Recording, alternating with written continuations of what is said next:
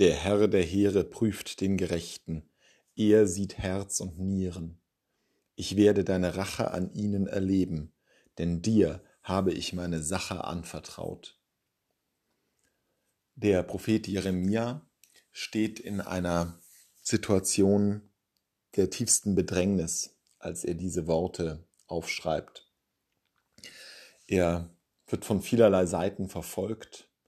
Er versucht Gottes Wort voranzubringen und stößt nur auf Hass, auf äh, die pure Verachtung, ja sogar auf die Versuche, ihn zu töten, ihn aus dem Weg zu räumen, weil den Menschen unangenehm ist, weil ihnen lästig ist, was er ihnen im Auftrag Gottes zu verkünden hat.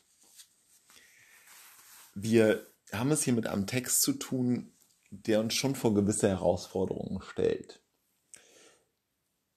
Denn der Prophet spricht davon, dass er die Rache Gottes erleben wird.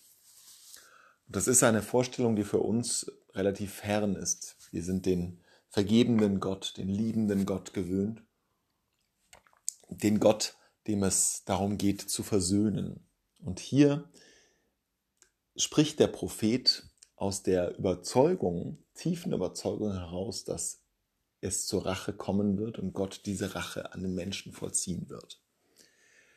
Das ist eine offene Frage, mit der wir hier konfrontiert sind, die man nicht einfach glatt bügeln und wegdiskutieren sollte. Recht Gott. Sind die anderen Menschen wirklich so böse, dass sie der Bekehrung vollständig widerstehen und dass sie der Rache Gottes letztlich zum Opfer fallen werden.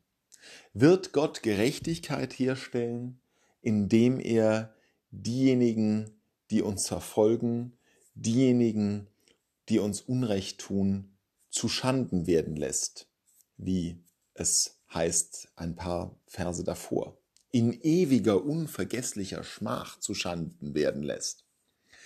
Wird Gott das tun? Wir wissen es nicht. Wir können ein bisschen hoffen, dass er es nicht tun wird, denn keiner von uns kann sicher gehen, dass er nicht von jemand anderem genauso empfunden wird als Verfolger, als Bedrohung, als jemand, der einem entgegensteht. Das sollten wir auf jeden Fall bei dem eigenen Wunsch nach Rache immer im Hinterkopf behalten, dass auch wir auf andere wie Verfolger wirken können vielleicht unbeabsichtigt, vielleicht beabsichtigt. Aber zugleich wird noch etwas anderes ausgesagt, auch wenn diese Frage letztlich offen bleiben muss, ob Gott Rache ausüben wird, ob er uns rächen wird oder ob wir diejenigen sein werden, die seiner Rache anheimfallen werden. Das bleibt alles offen.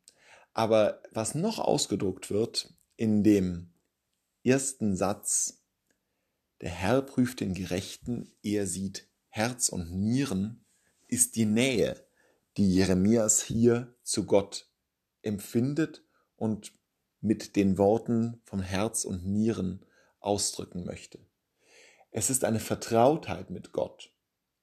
Es ist die Zuversicht, dass Gott auf dieses Herz schaut auf das, was in unserem Innersten ist, auf unsere Absichten, auf unsere Wünsche, Sehnsüchte, unser Versuchen, unser Straucheln, unser Wiederaufstehen, unser Weiterversuchen.